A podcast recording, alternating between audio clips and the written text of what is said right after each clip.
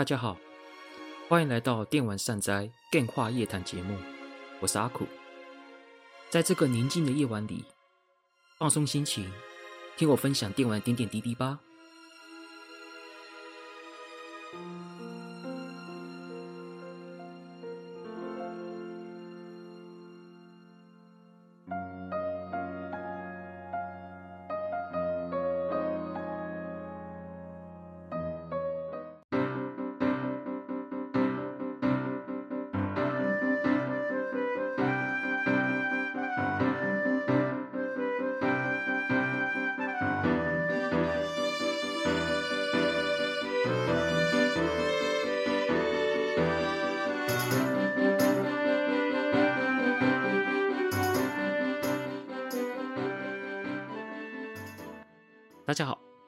欢迎来到阿苦的电话夜谈节目，我是阿苦。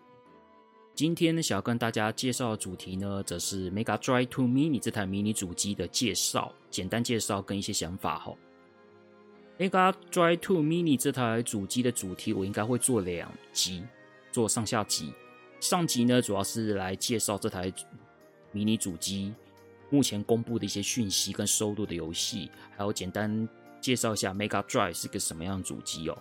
然后下集的部分呢，则是我想私心选六到七款，我希望能够在未来的 Mega Drive 2 Mini 这台主机能够收录的游戏。然后这个部分就是下集。我一开始其实原本打算说这全部一起讲，就是一集全部讲完这样子。但是我后来打稿之后发现，哇塞，这样打下去大概讲到两个小时以上。这个也不是我想要的结果啦，毕竟我个人是比较希望一个节目大概就是一个小时多，然后大概一个小时半以内能结束啦。太长的话，我不是很想要弄那么长，所以我最后还是分两集，然后来做，就是目前是这样子的打算哈。好，那我们在进入主题之前呢，我想要跟大家宣传一个活动哦。不知道听众对于音乐是怎么想呢？对我来说呢，音乐就是一种表达情感的一种方式哦。有时候单就音乐就可以展现出各种不同的情感，像是有开心、有难过、有悲伤、有愤怒等等。所以音乐再搭配影像的话，可以说是最强悍的组合了，像是电影、戏剧、影集。这些音乐都已经算是在这三项的表现方式里面，音乐已经是不可或缺存在了。那 ACG 呢，也就是所谓的动漫画跟电玩呢，当然毋庸置疑啦，他们也都是所谓的艺术表现的一种方式哈。动画的话，就其实就跟电影、影集、戏剧就比较类似，只是差别就是说，动画是画的，一群专业的人把它画出来。然后电影、戏剧、影集是由演员来演的。那电玩呢？电玩身为一种可以互动式的表现方式，玩家可以借由游戏的设计互动来感受，然后让玩家可以感受到游戏的乐趣。其实光是这种互动的性质跟机制，就可以让人、让玩家或是让人感受到沉浸感，更容易、更容易感受到。如果再加上音乐的效果呢？那效果就更大了。一个好的电玩演出吼，然后在玩家的互动的过程，再搭配音乐渲染力，其实就可以感受到更强烈的情感跟情绪哦。比如说像《超时空之钥》的名曲《风之憧憬》，你可以感受到一个主角克罗诺在经历时光跳跃，跑到中世这个时代里面，踏入这个土地，你可以感受到那种充满未知跟不可思议的感觉哈。然后又或者像《幻想水浒传二》的回响。回想就像是一就是一群师兄弟妹从小一起玩，一起练功，然后最后由师妹目送主角们去从军的画面，然后再搭配黑白的那一种黑白照片的那种风格，可以带入那种回响的感觉。然后回响这个曲子又有带有一种惆怅跟悲伤的那种调性，非常契合这样子的画面表现哈。啊，又或者是像超级玛丽兄弟那一种轻快有趣的节奏，让大让玩家可以感受到啊，我踏入了一个冒险，然后但是这个冒险又是那种很有趣、很阳光、很逗趣的那种感觉哈。这些东西就都可以算是电玩音乐对于游戏很大加分的部分。所以电玩音乐从小对我的影响就很深哈。我也因为喜欢电玩音乐，还有当然还有动漫、动画音乐，我也很喜欢呐。比如说像《攻壳机动队》之类的。然后有机会呢，我也会去日本参加动漫画相关主题的演奏会哦。然后台湾有举办呢，我也是能参加就参加。因为喜欢这些动漫画音乐还有游戏音乐，我也最后去学的钢琴。大概是两年前去开始学，然后现在还在持续的学习哦。希望能够能够有一天能够弹自己喜欢的动漫画跟电玩曲子。这个就是我对音乐的想法嘛。好，讲完这么多，一开始我对音乐想法，那我今天想要推荐活动呢，就是音乐会啦，跟大家推荐哦，在七月十六日星期六晚上七点，在新北市的泸州工学社音乐厅所举办的 Laboratory of ACG Music LAN 团体所举办的 LAN Six Stage 电玩动漫音乐会哦，LAN 乐团呢是由一群热爱动漫画音乐跟电玩的，就是。喜欢动漫画跟电玩音乐的同好所组成的一个小型室内乐的乐团，这些团员呢都会在工作之余呢来练习，然后来表演喜欢动漫画音乐哦，还有游戏音乐。乐器的编制比较偏古典，像是钢琴、小提琴、长笛等等的，然后也会跟其他的音乐表演团体合作，像是鲁巴托陶林音乐团，也就是最常跟 LAN 一起合作的音乐团体。LAN 创团呢，已举办了五场正式音乐会，三场小型音乐会。虽然说是业余团体，但是演出的经验可以说是非常丰富。那我个人呢，也很常去听 LAN 乐团的表演哦。像是二零二零年有在台南的演出，我还特地南下下去去参加。然后目前呢，也有公布的曲目呢，有 FF 七的克劳德爱丽丝踢法主曲。还有金阿尼的动画《吹响吧，上帝音号》，然后也有他们的主曲哦，还有史怪艾尼克斯的 HD 二 D 的 RPG 名作《歧路旅人》，他们的主题音乐这些等等的曲子都有收录。如果你是喜欢动漫画跟游戏音乐的听众，还有同好，我是觉得非常值得参加哈。那详细资讯呢，在。他们的脸书粉丝专页就有详细的资讯，然后你在脸书上面打 LOAM 电玩动漫乐团，就可以找到他们的脸书粉丝专业。详细的资讯呢，都会在这些，都会在他们的粉丝专页有详细的公告跟讯息。然后曲目现在已经全部公布了，所以说想要知道当天会演奏什么样曲子，可以马上去他们的粉丝专业去看哦。那我个人也会去参加，我们一起来享受这场美妙的动漫音乐还有游戏音乐的音乐饗宴吧，就是一起来参加这样子的活动哈。好，这个就是我今天想要宣传的这个活动。当然，之前金属节目也有一起宣传，但所以说我们都很支持这样子的活动能够在台湾能够蓬勃起来，然后一起来参加这种。A C G 跟游戏主题的音乐会，我个人基本上就是非常喜欢，喜欢音乐的朋友，动漫画跟游戏音乐的朋友，欢迎来参加。好，这就是一开始我要想宣传的这个活动哈。好啦，宣传也结束了，我们就开始进入正式主题吧。我们来讲一下前言哦。Sega 公司在台湾时间六月三号晚上七点的 Sega 新专案直播，公布了新的迷你主机，也就是新的迷你主机啦，Mega Drive 2 Mini 的发表哈。其实我看到这个发表的时候，其实还蛮意外的，因为毕竟二零一九年就已经有出一台 Mega Drive Mini 这台迷你主机了。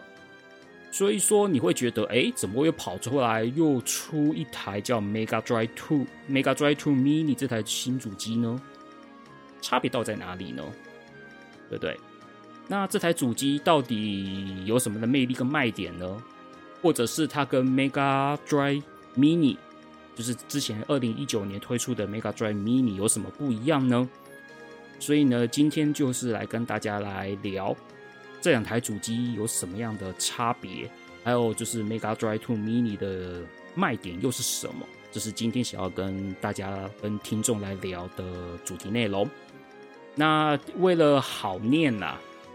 为了好方便好念，所以我就把所谓的所谓的 Mega Drive 2 Mini 简称 MD2 Mini，以及 Mega Drive Mini 简称 MD Mini 这样子的简称哦，因为这样念起来也比较不会绕口啦。所以就之后我都会用这样的简称来简称这两台主机。好，这个就是前言的部分。那接下来我们来讲 Mi 那个 MD Two Mini 这台主机之前呢，我们先跟大家简单介绍一下 MD，也就是 Mega Drive 这台主机是什么。先介绍完 Mega Drive 这台主机之后呢，我们再开始讲接下来的迷你主机的一些介绍跟差异这些东西哈。好，我们就开始讲一下什么叫 Mega Drive 这台主机。Mega Drive 简称 ND，是 Sega 在一九八八年推出的十六 bit 家用游戏机哦。先是在日本发售后呢，隔年在美国推出，也就是一九八九年。然后美国称这台主机为 Sega Genesis。因为音速小子索尼克在美国大受欢迎哦，所以这台主机在美国的销量非常的好。几乎可以跟任天堂推出的十六位元主机 SFC，也就是超任平起平坐。但是呢，MD 在日本的销量其实不太理想的。根据前田玄之所写的《家用游戏简史》这本书里面有做统计数量哦，MD 的销售的数字其实比 PC Engine 还要少，所以就知道 MD 这台主机在日本真的是不是不太受青睐啦。不过即使如此哦，世界总销售也有三千零七十五万台。可以说是 Sega 推出的主机里面销售最优秀的一台主机了，毕竟欧美占大部分嘛。比如像 ND 所著名的作品，像是《音速小子索尼克》，还有《光明黑暗》系列、《怒之铁拳》系列，都发基于这台主机哦。然后在之后呢，因为看到 NEC 的 PCN 紧所推出的 CD 扩充套件，造就了不错的商业结果。那这个内容呢，我想如果之前有听过法尔康的节目的特辑，大概是第一集吧，第一法尔康的上集的部分，有知道，因为推出了一书一二合集，也造就了 CD 论套件的普及普及化效果哈。你就可以知道，那个 CD 套件在搭配再搭配动画演出跟语音演出，其实对于在电玩上面的演出，其实做了不错的提升。Sega 看到 PC Engine CD 套件造就这样子的成果，然后再加上 CD 的媒体趋势，在未来也是主流嘛，也是未来趋势之一哦。所以呢，Sega 也在一九九一年呢所推出的 CD 扩充套件，CD 扩充套件，哎，有点大舌头，就是 Mega Drive CD，简称 MD CD，然后可以在上面玩到 CD 的大容量作品哦。当然，除此之外呢，在一九九四年也推出过一个过渡型的扩充产品 Super Sensor X，它也是可以装在 MD 上面的。像 Mega CD 跟 Super Sensor X，它们都是需要有 MD 主机这个东西做组合，所以说你不能说只有买一个 MD CD 跟买一个 Super Sensor X 就可以单单玩这款主机的游戏，你必须要跟 MD 组合在一起，才有办法达到扩充的效果哈。然后你就可以看到网络上很有名的 Sega Tower，就是把 Mega Drive 再搭配 MD，就是 Mega Drive CD、MD CD 再搭配 Super 32X，全部可以组合起来，变成了一个非常占空间的一个主机塔。大家这边戏称为 MD Tower 哦，真的是很占空间呐。然后感觉就很像是那个什么合体机器人的感觉哦，对啊，看起来看起来真的是嗯，蛮有趣的。然后，如果有大，如果听众有去看过 AVGN 在介绍 32X 的还有 MD-CD 的影片哦，你就会发现说，其实你要把这三台接起来是要接三个插头的。哎，对，没有错。也就是说，如果你要玩 32X 也好，或是玩 MD-CD 也好，你都要接插头。并不是说你接上去，比如说 MD CD 跟 MD 合起来，只要接一个插头就好。没有没有没有没有，要接两个插头，MD CD 一个插头，MD 一个插头，接都要接。哎，所以说实话，这也不是一个很方便的设计啦。然后之后呢，Sega 也有跟其他厂商合作推出一些 MD 跟 MD CD 一体型的主机哦。但是这个主机的价格太昂贵，所以说其实拥有的人也不算多啦。那详细的部分就不列了。总之是有出一体型的。其实 PCN 紧也是后来有出所谓的 PC Engine Dual 跟 Dual X 的这种一体型主机，其实也是有的。对，只是说像 Sega 跟其他公司合作的一体型主机，就相对于 PCN 紧的那种一体型，反而更稀少了一点。这样，好，这个就是 M Mega Drive MD 这台游戏的这台游戏主机的基本介绍。因为如果真的要讲很细微的话，大概可以分好几节专栏了。而且呢，台湾有一些前辈对 MD 是个非常熟悉跟了解的，包含了像黑十六，还有低分少年，他们都是对 Sega 这个间公司可以说是十分热爱的那个老玩家哈。然后他们做出的影片跟跟写出来的文章呢，都对 Sega 这间公司有很有很深很细的了解。所以呢，如果有机会想要对 Sega 这间公司或 Sega 的产品有更多认识，可以去搜寻低分少年的 YouTube 频道，又或者是可以去搜寻黑十六的文章，播个文章，他们就写了很多跟 Sega 相关的一些内容哦。啊、呃，这两位可以说是很懂 Sega 的人呐、我就不要在关东关公面前耍大刀了。哎，总之呢，简介大致上就是这样子。好，那个这个是 Mega Drive 的简介，就到这边简单介绍。详细的话就是我刚刚讲的，去看《低分少年》或《黑十六》的文章跟影片，个人强烈推荐哈。那接下来我们来讲所谓的 Mega Drive Two，也就是 MD Two，又是什么东西？它跟 MD 的差别又是什么？既然有一就有二，既然有二了嘛，对不对？那之前的 MD 是 MD 一，MD 跟 MD 的差别又是什么呢？我们先讲完 MD 二跟 MD 的差别之后，我们再开始正式讲迷你主机的部分。ND Two Mega Drive Two 其实也就是 ND 的简化版本啦。对啊，如果听众有玩过 Sega Saturn 的话，其实你也知道 Sega Saturn 有两台机型，一个是早期的灰机，所谓的灰色的机主机，跟后面比较普及的白色主机，其实就有点类似这样子的差别。白色主机其实就是廉价，就是所谓的零件删减版。如果想要更明确知道的话，就有点像是 PS 三或 PS 四都有后面有出改版主机。其实 ND Two 就是一个改版主机而已，然后可以把可能把一些比较贵的零件，或是比较不是很需要的一些零件，把它删减掉，以降低成本哈。那在这边可以简单的跟大家介绍一下 ND Two 跟 ND 一的差别是什么。比方说 ND 的手把其实是三键。三键手把，但是 ND Two 的手把是六键手把。不过两个主机的版本都是共用的，是共用的。哦，顺便讲一下，就是 ND Two 跟 MD1 他们的游戏基本上都是一样啦，ND 游戏都可以玩呐。你就当做想成 PS Two 跟 PS Two 的各种机型的差异就好。然后 MD1 呢有耳机口，那 ND Two 没有。影响比较大的可能就是 N D 的音效部分哦，因为 N D 一有音效晶片，是由雅马哈的 YN 二六一二这个音效晶片哈，但是到 N D Two 里面就把这个音效晶片拿掉了，因为成本比较贵。然后 N D Two 的音效晶片是直接用 CPU 直接内建在 CPU 里面，所以说 N D 一的音效表现音效的那个表现其实比 N D Two 好。好一些，因为 MD One 有所谓的音效晶片的关系，这大概是会是光主机来说是一个比较明显一个差异哦。当然了，还有一个更大差异就是所谓的扩充套件的部分了，因为 MD 跟 MD Two 的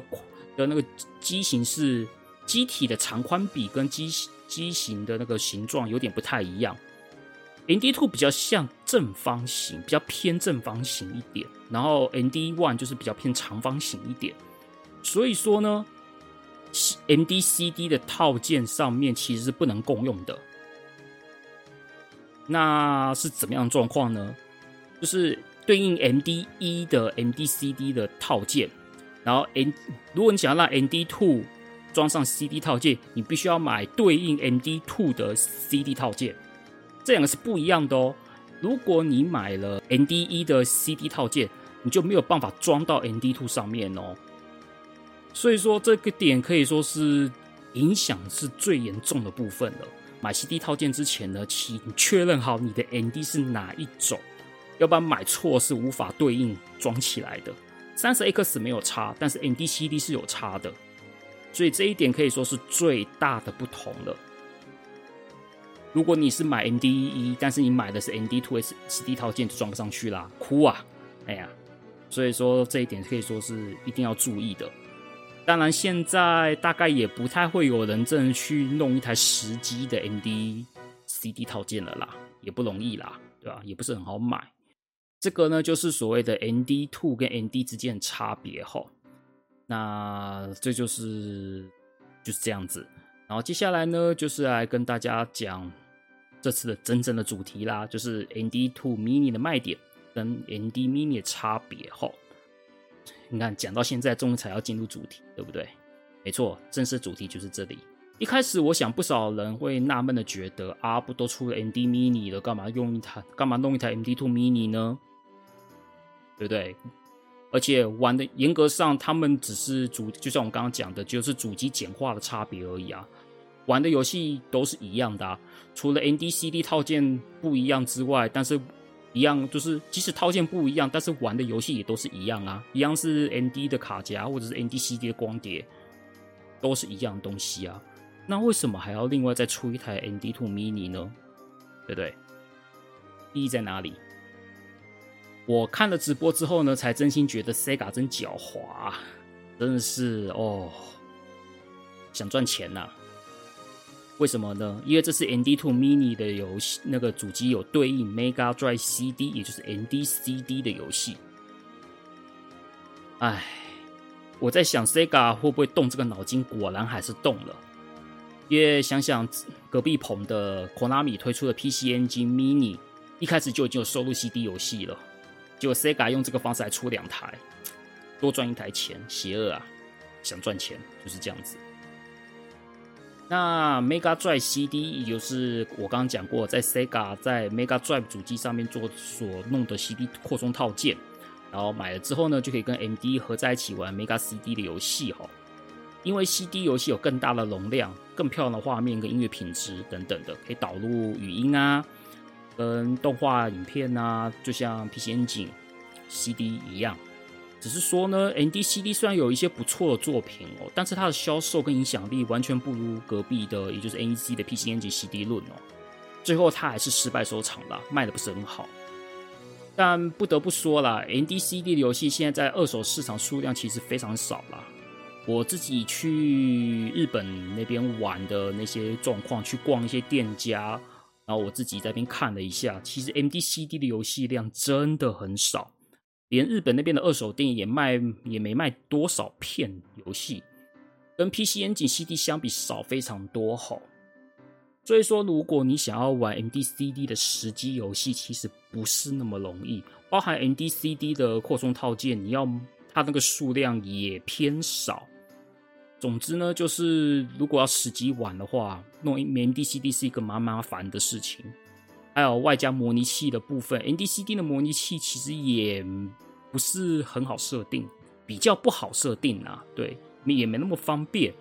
当然，这个就详细就不讲。总之呢，要玩模拟器的部分，ND CD 也不是很方便的东西，跟其他主机相比的话。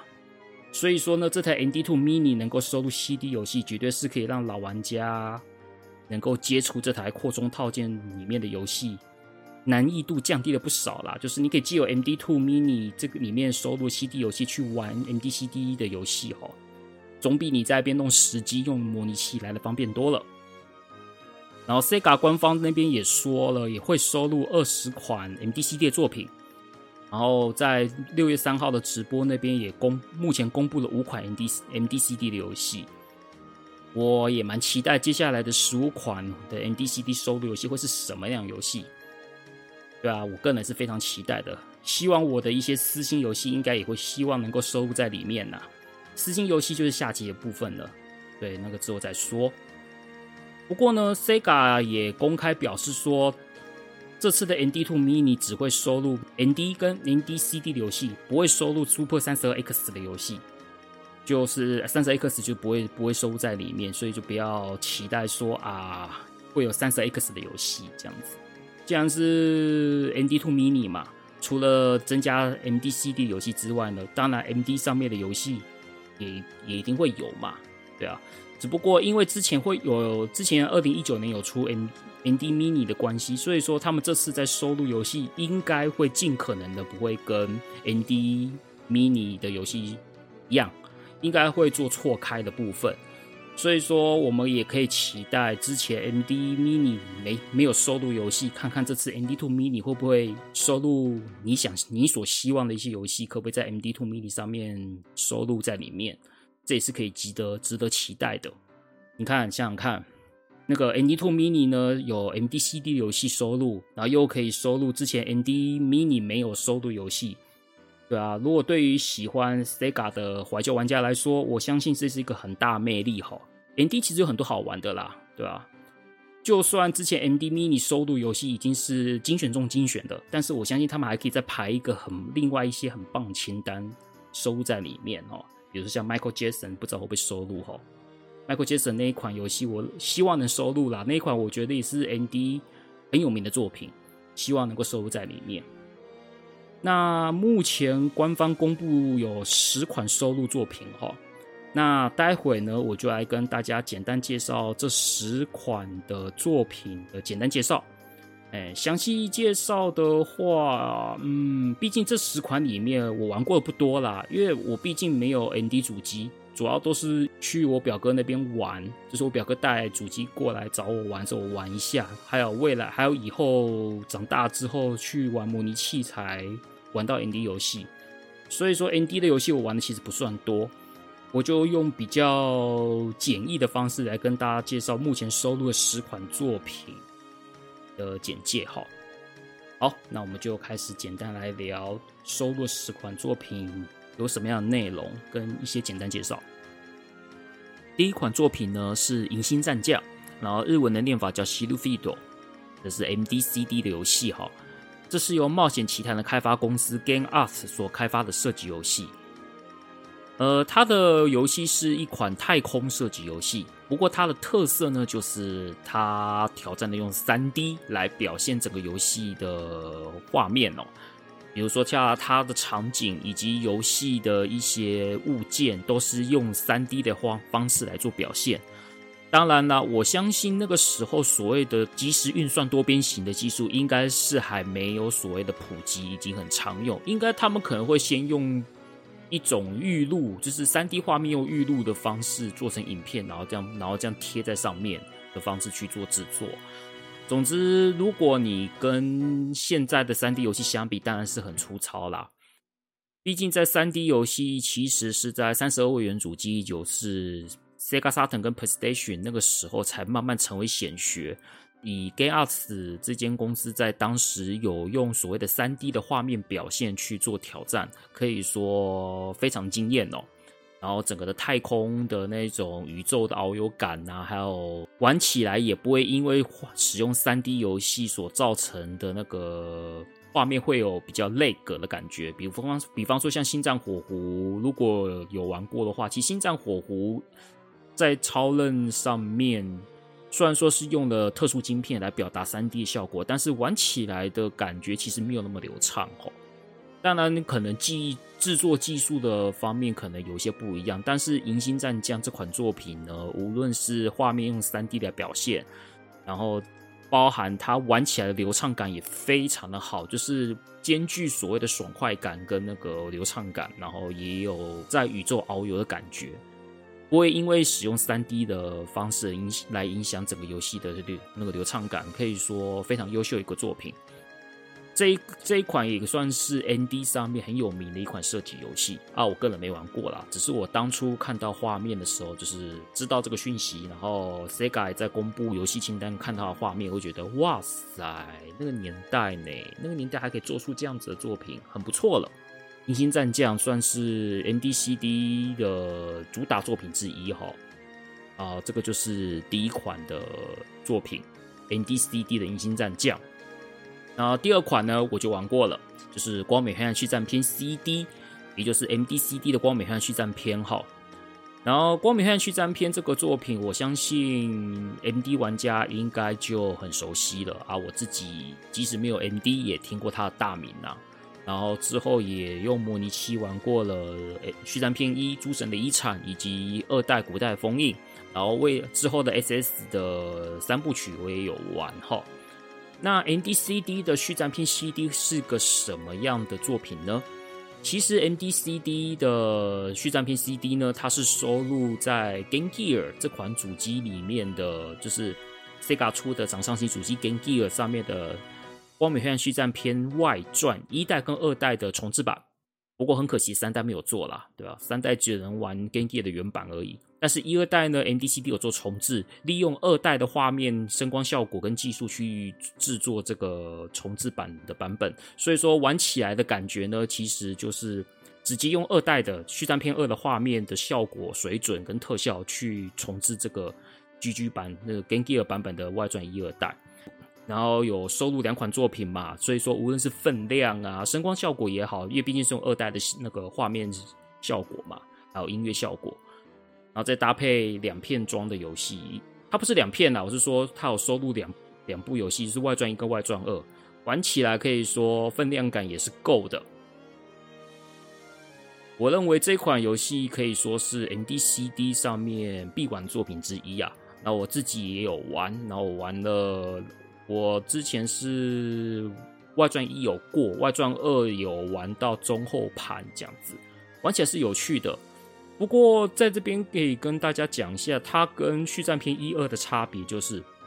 因为它是移植于 GG 版本的，所以说基本上它就是画面的声光效果做重置，然后游戏的平衡感、平衡度有稍微改一下，但是它的游戏的进行方式基本上是完全跟 Game Gear 版本的外传一二是一模一样的。那跟原版的续战篇跟续战篇二一跟二有什么差别呢？续战篇一跟续战篇二其实有比较浓厚的 RPG 的要素，就是你可能一个战场打完之后，我们还会移动啊，移动到某个地方去，或是移动到城镇，然后跟城镇对话、买东西、触发剧情等等的。这样子，其实 RPG 的那个机制，移动的 RPG 机制是有的，但是 Game Gear 版本就比较像纯战棋游戏。Game Gear 版本的外传一二的就是剧情，然后进入战斗，然后战斗结束后会进入所谓的城镇整备。城镇整备结束后呢，然后再进行剧情，剧情跑完的，然后剧情讲完之后直接进入战斗。它并没有所谓像续战篇一跟续战篇二有所谓的移动，然后移动到城镇，移动到城堡，然后在路上移动这样子的机制，就比较像是关卡性质的调性比较重。这一点可以说是跟 MD 续战篇比较不一样的地方哈，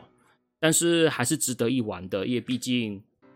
对不对？效果声光效果这么好，然后也是也是有也算是好玩的，只是说跟续战篇一二可能少 RPG 的要素，大概就是这样子的差别哈。总之，这款 MDCD 的游戏也是个人是必我个人是推荐的。那第三款会是什么？第三款是《音速小子》Sonic CD 哈，这一款可这一款是在一九九三年九月在日本首发，它的延续《音速小子》一代跟二代的故事内容。然后，音速小子的伙伴艾米以及劲敌音速小金属音速小子也会在本作中登场哦。然后，由于 Mega CD 采用了卡夹所没有的大容量嘛，用 CD 做储存媒介，所以说。在音效上面的升级可以说非常明显的，因为 MD 的音效其实一直以来都是有一点弱的，跟超人相比啦，卡夹音效其实是有点弱的。但是在 M D E C D 的用 CD 的方面的录制，毕竟音轨嘛，音轨效果总是会比较好，所以说它的音音乐的表现水准会比较高，比起原本的 M D E 的卡夹的部分哈。然后还加入了由东映动画所制作的动画过场片段，所以说整个的演出效果呢，包含好的音乐、好的高品质音乐，再搭配动画画面来，因为动画画面也就会有语音嘛，所以说也增加了一些不错的演出效果。用使用 CD 媒体，最主要的也是就是用来做这些东西的，就是用来做演出方面的加强。对，因为卡夹的话，就是容量的部分就是卡住嘛，就你就没有办法使用所谓的歌曲或者是语音或是动画这些东西。不过呢，即使是如此啊，对，游戏本身也是不含糊的。ND CD 的音速小子游戏品质非常好，然后也会偶偶尔在游戏中也会出现所谓的三 D 视觉的，就是三 D 模式的玩法，在跟二 D 有模式的玩法去做配合组合哦。总之，也是 MDCD 非常推荐的一个作品之一，也是必玩的。我个人也非常期待，虽然我没有玩过。但是到时候入手 ND ND Two Mini 这款游戏我是一定会玩的啊！我也是推荐给那个听众，可以去到时候入手这台主机的时候可以去玩的作品哈。好，这第三款。那第四款是什么呢？第四款也是 MD CD 的游戏《梦见馆物语》哦。这一款是用第一人称视角的冒险解谜游戏，玩家可以在洋馆里面探险。就像是比如说，它是用第一人称的方式，比如说你按前进，然后你的游戏里面的人物就会跟着前进，然后你可以上下左右切视点，啊，都是用第一人称的方式，那个沉浸感其实是蛮强烈的，然后也多了一些互动性，因为毕竟你是操控玩家上移动、转视角这些东西，而不是用所谓的文字冒险那样子的，就用指令选择的方式，而是你是用亲身。按下移动，视角转移去整个体验这个洋馆里面的一些冒险，然后你可以去看洋馆里面有什么样的配置，花瓶啊、楼梯啊、天花板啊，或者是整个洋馆里面的设施，你都可以借由第一人称的方式，然后感受到那洋馆的阴森感啊那些东西，还有那种恐怖的气氛，所以气氛跟沉浸感非常好。而且阴森的环境也让人有点毛骨悚然，因为这张第一人称的演出效果关系，所以说也恐怖感也是倍增呐、也是因为这样子的效果，就是利用 M D N 用 MD CD 这样子的 CD 容量跟它的性能来做这样子的画面搭配，效果是很不错的。当然，因为它是 MD CD 的关系，所以说。跟之后的，比如说像 Sega Saturn 三十二位元之后推出类似那样模式的游戏相比，还是粗糙了一点呢、但毕竟是十六位元主机跟三十二位元主机的差性能差距还是很明显的。以十六位元主机来说的话，ND CD 这样子的表现，我认为也是很不错的。然后我没有玩过，那我看到的话，我当初看到那个官方给的介绍游戏的画面的时候，我也觉得就是哎。就是其实跟《银星战将》一样，就是我都觉得，即使那个时候这类的游戏可能还不是所谓很主流或很纯熟的技术的时候，哎，还可以做出这样子的效果。毕竟像我所接触到所谓的第一人称的冒险游戏，像《迷雾之岛》，或者是 Sega 跟哈德森合作的《病毒》，这些东西都都是在三十二位元主机之后才比较容易见到的类型哦。在十六位元主机那个年代，其实要见到这样子游戏不是很多，但是它的表现可以说是很不错了。那我，然后整个气氛感觉都有到位，所以我个人也是期待这款作品，所以到时候推出也是会去玩的。这个是《梦境馆物语》的部分哈。第五款呢，我就玩过一点了，不过我玩的不是这个版本，就是第五款是《美少女战士梅尔》。也是 MDCD 的版本。这款作品呢，我玩过的是超人版。这个是由法尔康公司在一九九二年在 PC 上面推出的动作角色扮演游戏哈。当然，它也移植到很多平台，包含超人也有这样子。然后后来与 Sega 合作推出 MDCD 的版本。因为超人版是它是用卡夹，所以说看到 MDCD 的版本，就发现那个档档次就不一样了哈。然后利用 MDCD 的效能跟 CD 的容量优势。然后游戏中导入了很多的过场影片，还有语音功能，就是对话会有语音。整个游戏演出可以说是比起所之前的 PC 版以及所谓的那个超人版，就整个就不一样了。然后女主角梅尔的声优也是綾原惠，负责配音的是綾原惠小姐，哈，就是担任过綾波丽、秋罗魔导士的丽娜，又或者是第七魂的。红叶，又或者是，诶，我想想看哦，一时间想不到，万红万红文化猫娘的温温等等的，这些都是林元会很很经典的一个角色。然后他能够在这款游戏担任配音，我相信喜欢动画的，就是喜欢动画的玩家也会感到，哎呀，也是一个卖点这样子。然后《美少女战士梅尔》的游戏风格就比较像是逗趣可爱的 ARPG 的冒险游戏，然后动作性也够，然后也有 RPG 成长要素，然后整个人物的设计都是属于可爱风格的。然后不会像，不会可能就不是那种像《梦见馆物语》那种阴森森的那种感觉哈。然后玩起来就是比较舒服，比较舒服感觉的一个部一部作品。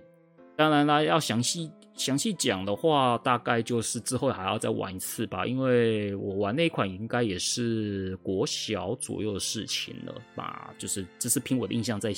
凭我的印象在讲啦。总之也是一个不错的游戏。啊，是 MDCD 的版本，这样。这是第五款《美少女战士梅尔》哦。第六款呢，则是 VR 赛车。我当初看到 VR 赛车的时候呢，其实我在想说，会不会有三十二 X 的游戏哦？结果我查了一下，才发现这个 VR 赛车其实在 MD 有出一个版本，然后三十二 X 又出另外一个版本。啊、那我先讲一下 VR 赛车。VR 赛车是在一九九二年 Sega 在大型电玩上面推出的游戏哈，然后之后再移移植到 MD，然后之后又再移植到三十 X，这两个是不同的游戏哦。所以说三十 X 归三十 X 版的，MD 归 MD 版的。然后这次的 MD2 Mini 所收录的是 ND 版，哎，ND 版，因为 ND 的机能有限呐、啊，所以该卡带，也就是说这个游戏的卡夹也搭载了 S SVP 芯片来。展现出三 D 的几何图形效果，这种感觉其实就跟《星战火狐》有点像，就是在卡夹装装入特殊晶片来做模拟三 D 的效果哈。不过呢，硬体硬体限制就是摆在那边呐。其实一九九二年的 VR 赛车来说的话，三 D 其实你说要以一九九四年以后的三十二三十二位元主机相比的那些三 D，还是就逊很多了。本来就已经在大型电玩上面的 3D 已经算是不能说多纯熟，但是你又移植到那个性能更低的 MD 上面，那当然效果就真的很勉强，其实很勉强的。不过呢，在当初十六位元加机来说，终究还是一个很震惊的一个效果啦。不过跟大型电玩版本相比，还是差蛮多的，这个就是硬伤，没办法。然后三十 X 的话就比较好一点，因为毕竟三十 X 的那个画面表现还是比 MD 本机是来的好一些。毕竟在一九九二年，即使是大型电玩，三 D 技术上面终究还是不成熟的。不过这也可以看得出 Sega 在当时技术力的表现哦。这个也说是 Sega 在九零年代初期展现出他们自己技术力的一款作品。那我也是没玩过，也是到时候出了之后玩玩看，感觉如何？对，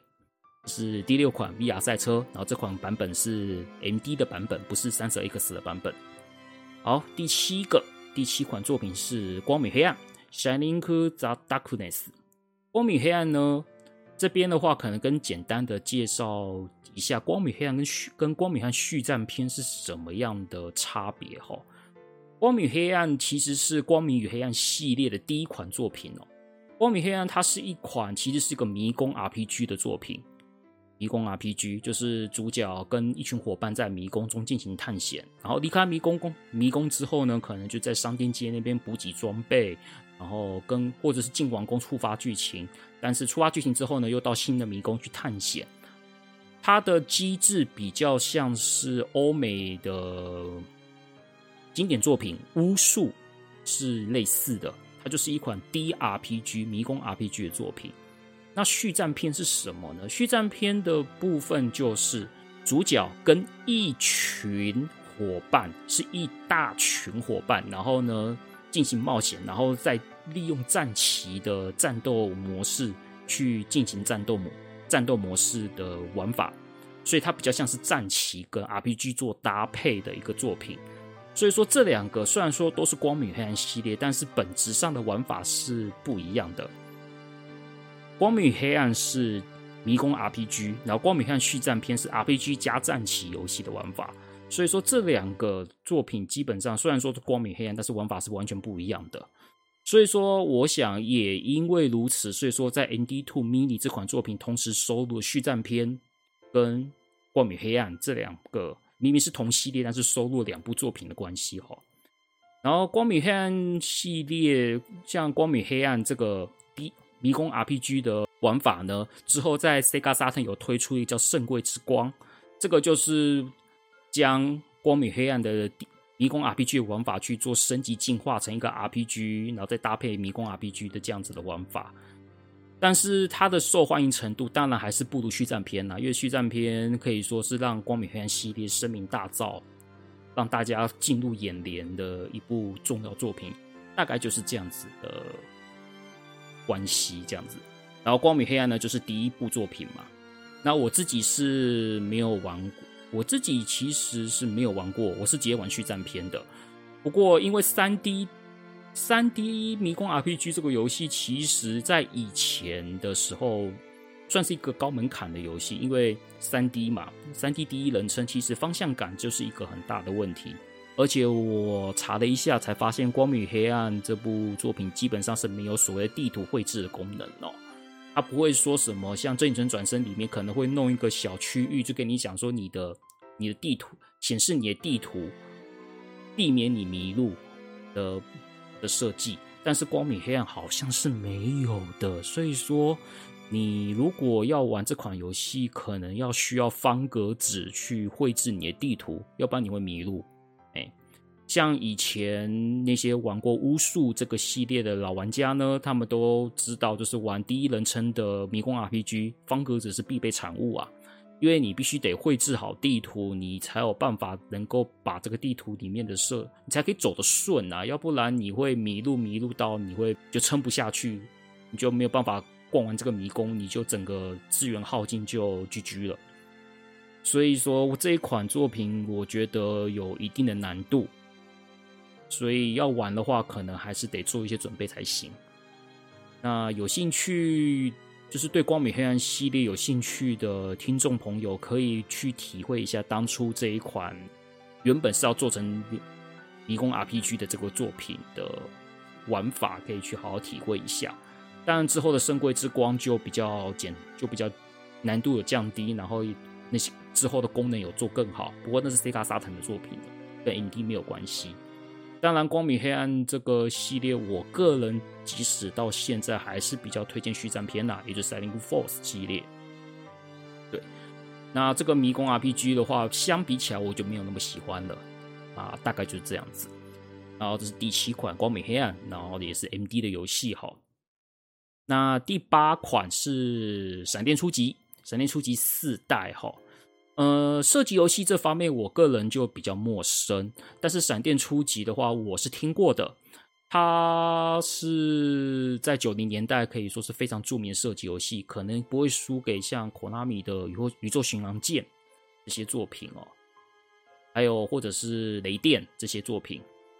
不过虽然没玩过，但是我看了一下它的画面表现。如果你硬要讲的话，就是如果我刚讲第一款。《银星战将》是一款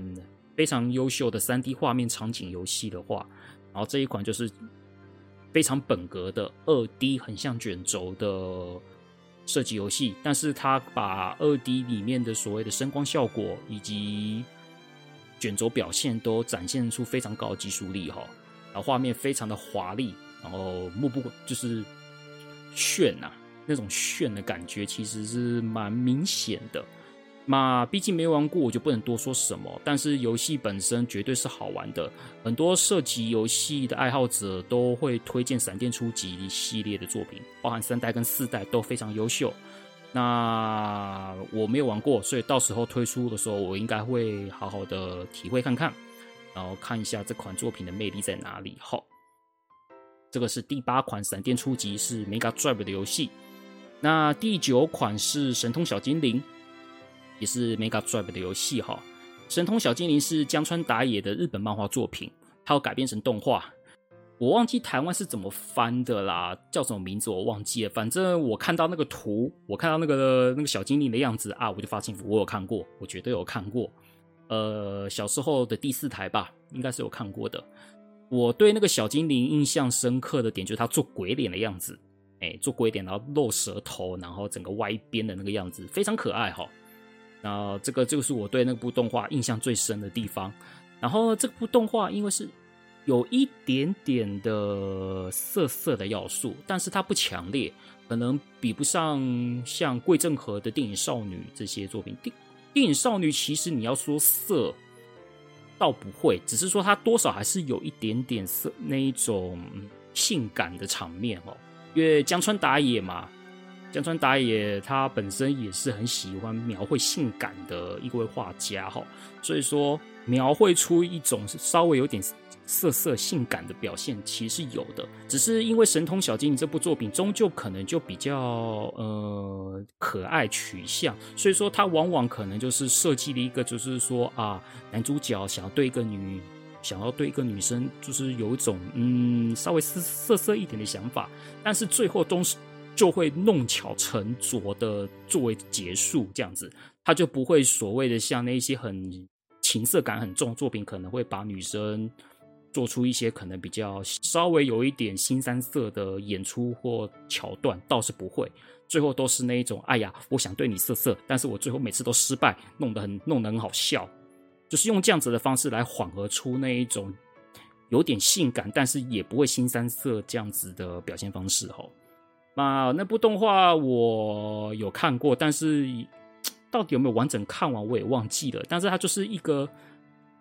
但是那个小精灵的那个表情跟他的表那那一种可爱的感觉，我印象是很深刻的。游戏呢是一款动作游戏，然后玩法呢就是很很简单的动横向卷轴动作游戏。然后我们可以看到主角塔鲁多就是这个小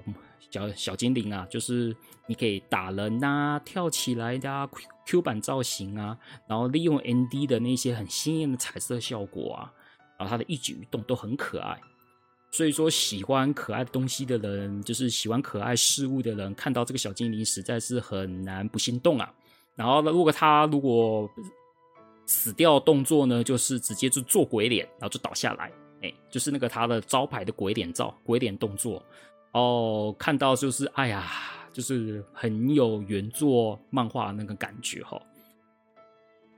即使是你 game over 了，你也不觉得他就是那种死掉，就这个是做鬼脸跌倒嘛？对啊，就是用那一种很逗趣、很可爱，然后又不会让你觉得很强烈的那种风格来做表现。整体玩起来是个很舒服的作品呐，那也可以丢垃圾桶啊这些东西，然后控制这个小精灵，然后突破难关啊之类的，过关斩将啊这些的，然后做些很可爱的动作，然后让你觉得哎呀好可爱好可爱哦，然后连死掉都这么可爱啊，就是一个很可爱的一个作品哈。呃，游戏本身没玩过，但是我看过漫画跟动画，所以说到时候玩的时候呢，也好好体会一下这种可爱的感觉哦。哎是第九款《神通小精灵》，是 Mega Drive 的作品哦。最后这一款呢，可以说是 Sega 在这次发表会上面所说，这是一款新作，就是这是原本是 ND 没有推出的作品，但是他们为了这个作品，然后推出了 ND 版。呃，这个作品叫做《幻想空间》（Fantasy Zone）。这个版本，这个游戏呢，是原本大型电玩的射击游戏哈。然后它其实也有推出游乐器的版本，只不过它没有在 ND 上面推出，它有在 Sega m a s t e r 推出，也有在 PC Engine 上面推出。红白机有没有？有点忘了，哎，但是在 PC Engine 跟 Max Three 是有推出的，但是就是没有在 ND 上面推出。所以他们这次 Sega 为了这个 ND Two Mini 推出的一款 Sega 移植版，就是 Mega Drive 的移植版本，这这也是他们。第一次发表会所算是有点主打的作品啦，那《Fantasy Zone》这一款作品本身是一个很特别的一个射击游戏哦，因为我们在射击游戏大致上可能就有分所谓的横向卷轴跟纵向卷轴嘛。比方说横向卷轴就像一般的宇宙巡航舰这个类似这样子的作品，但是纵向卷轴像是雷电或是。萨拉曼达就是萨罗曼蛇，可能就是横向纵也有转纵向的这一种作品哈。不过通常这些卷轴呢，比如说像飞行射击游戏，比如说《极战疯狂大射击》、《宇宙巡洋舰》是强制往右推这样子，横向强制往右推，然后雷电呢是强制往上推，斑鸠那些都是强制往上推，强制移动卷轴，又或者是像和魂斗罗那一种，就是你可以来回，就是你可以往后往往前往后往前往后，但是它的前后还是有个起点跟终点。你虽然可以往回跑，但是就是它就是在一个场景里面这样切过去，像超级马里奥兄弟也是那样子的方式。Fantasy Zone 的是横向卷轴游戏，但它卷轴的空间感是跟一般的横向卷轴有点不太一样。幻想空间的地图就是它的空间比较像是 RPG 那一种世界圆，就有点像地球圆形的概念哈。地球圆形的概念，比方说我们可能就以我们举个例。比如说《Fantasy Zone》里面有一个，比如说你设一个点好了，你设一个点是坐标是零零，哎，然后你就往一直往右边飞，往右边飞，飞飞飞飞飞飞飞，然后飞到底之后，你飞到最右边的点之后呢，穿过那个最右边的点之后，它就会我从左边的最左边的点出来，然后如果一直一直往右走，它就会从最左边的出来往右飞。飞到你原本坐标零的位置，它就是有点像地球那样子的，就是你你一直你一直走往往这边走，最后还是会回到原来那个点。这个这种设计其实跟我们跟当初以往横向卷轴的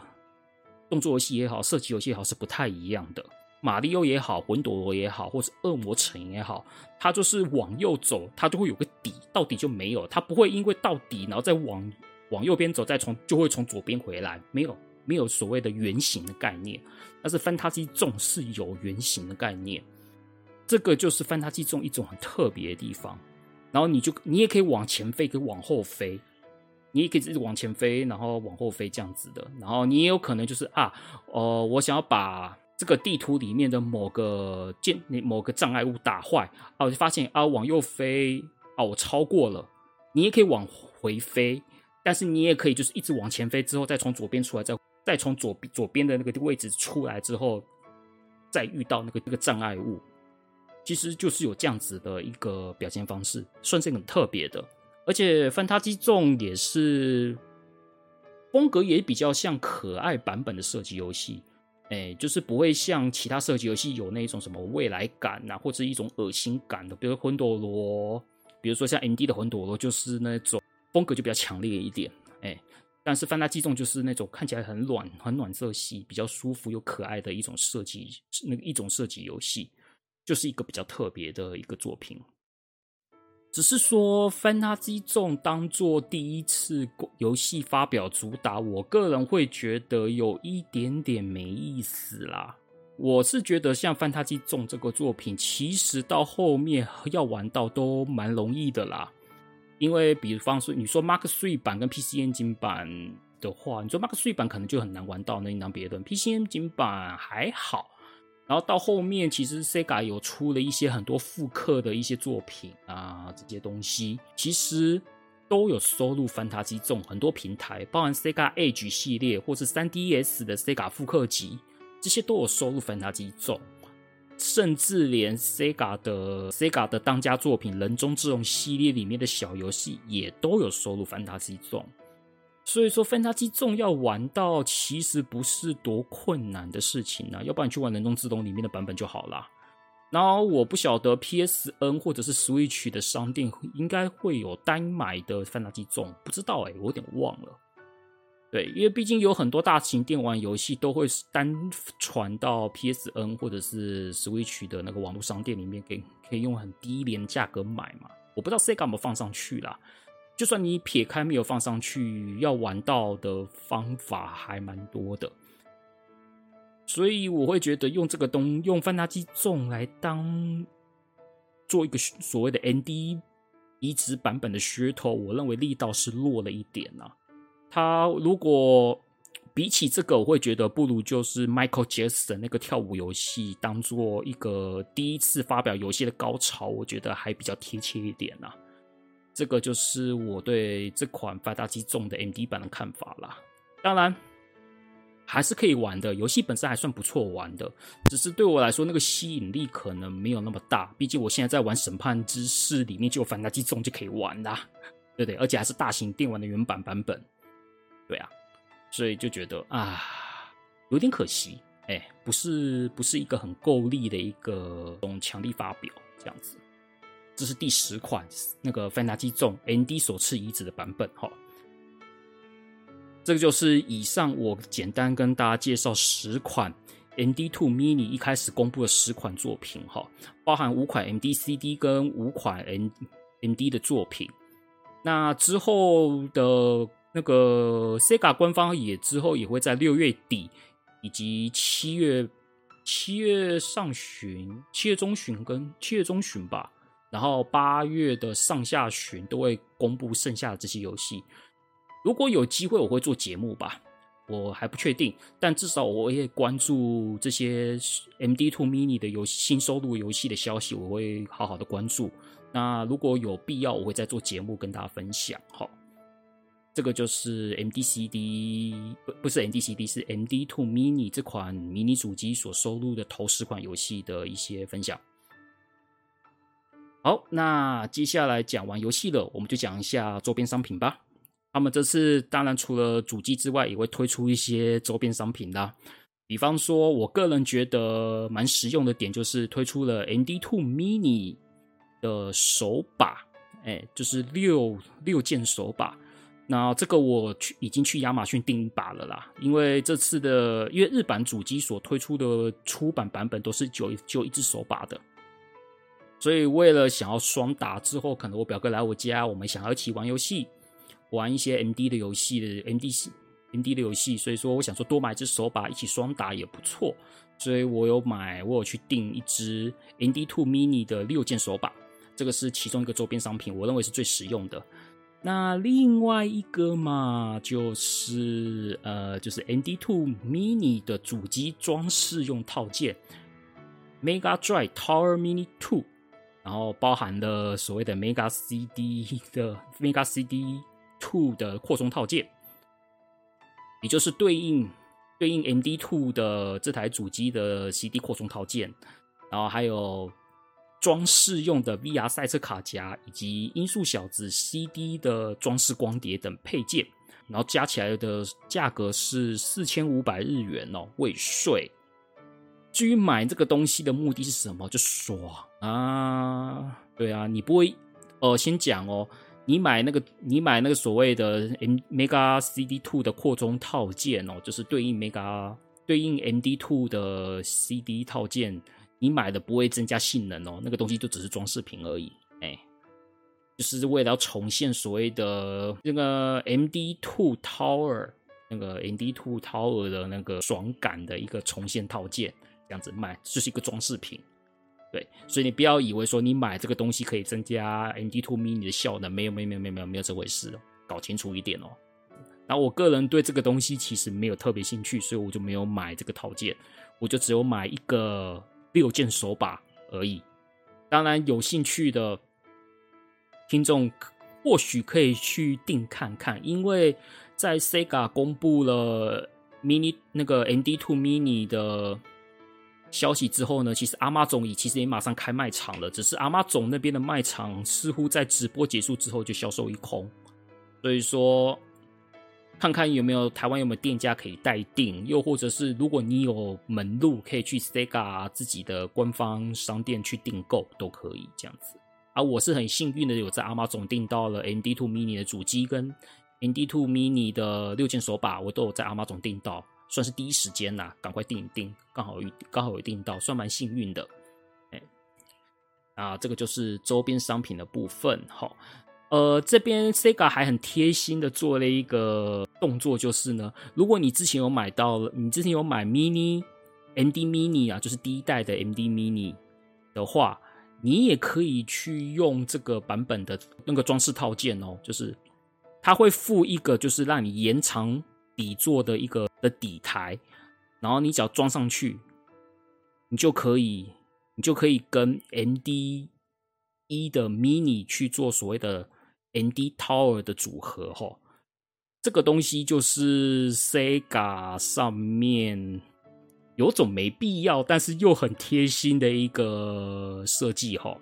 对，所以说你想要，比如说你之前有 ND Mini 的，你想要再弄一个塔，想要弄一个 Tower，但是你发现 ND Mini 的 ND E Mini 的那个 CD 装饰套件已经买不到状况下，你可以去买这个 ND CD Two 的扩充套件去做。组合也 Sega 都帮你想好这些东西，就看听众人家感兴趣可以考虑一下。如果你对那个 MD Tower 是有神秘的坚持或者是喜好的话，是可以考虑的。这个就是周边商品的部分哈。好，那讲完周边商品了，也就差不多进入结尾了。那以上呢就是 ND Mini 的一些基本介绍，不知道听众感觉如何呢？当然，现阶段 ND Two Mini 收录游戏是十款，还有四十款尚未公布啦。就像我刚刚讲的，我会公布之后，我会关注这些新游戏的公布消息，有必要再会做节目给听众分享哈。那接下来的下篇，当然我不确定是不是下集就直接讲下篇了，就是看我现在制作状况。下篇呢，我会来聊我私心希望 ND Two Mini 能收录游戏清单哦。然后我会跟大家讲一下这些游戏的魅力跟有趣的地方。所以说，如果时间状况或者是我的排程、节目排程状况如果允许的话，基本上或许下周最快下周会上，然后慢一点的话可能会过个两三周后，可能过个两三集后再上都有可能。因为私心介绍的部分就比较不会有所谓的。就是它，因为新闻相关的节目都会有所谓的时间性嘛。但是毕竟是在讲我私心想收录的 ND 作品或 ND CD 作品，对于时间性的要求就没那么大。也许可能会慢个，不会说第一时间会先制作。我可能先把我手边的一些主题 case 解决掉之后再做也说不定。不过我会尽量在第三季结束前然后上架，这样子。好，那大概就是今天主题的分享哦。然后呢，感谢今天收听哦。然后喜欢我的节目呢，可以欢迎订阅、分享给亲朋好友哦。然后有什么问题呢，也可以在 Apple Podcast 下面留言，或是在我们的脸书粉丝专业电玩善在上面给我们回馈。那老样子，然后我每周三或每周三或每周四，我会在我自己的粉专阿酷旅秋跟天地连连载旅秋跟漫谈。以及我也会在每周 YouTube 频道，我的 YouTube 频道阿酷旅秋根上面开游戏直播，然后有兴趣的观众可以欢迎来捧场哈。还有就是我一开始宣传的 L A N 电玩音电玩动漫演奏会的活动，也欢迎大家来参加。然后有兴趣呢，可以去节目清单上面的他们的粉专，就是在脸书上面打 L A N 电玩，我看一下哦，等一下我确认一下。L A N 电玩动漫乐团就可以找到他们的粉丝那个粉丝专页，那我们去看一下七月十六号的演公布的曲目会演奏哪些作品哈。那真的啦，推真心推荐大家来参加这样子活动，那可以感受一下电玩动漫音乐的美那种魅力哈。对我我个人很期待，因为毕竟疫情之后我已经好久没跑这样的活动了。好，本节节目就到这边结束了。那我们就下一集节目见喽，拜拜。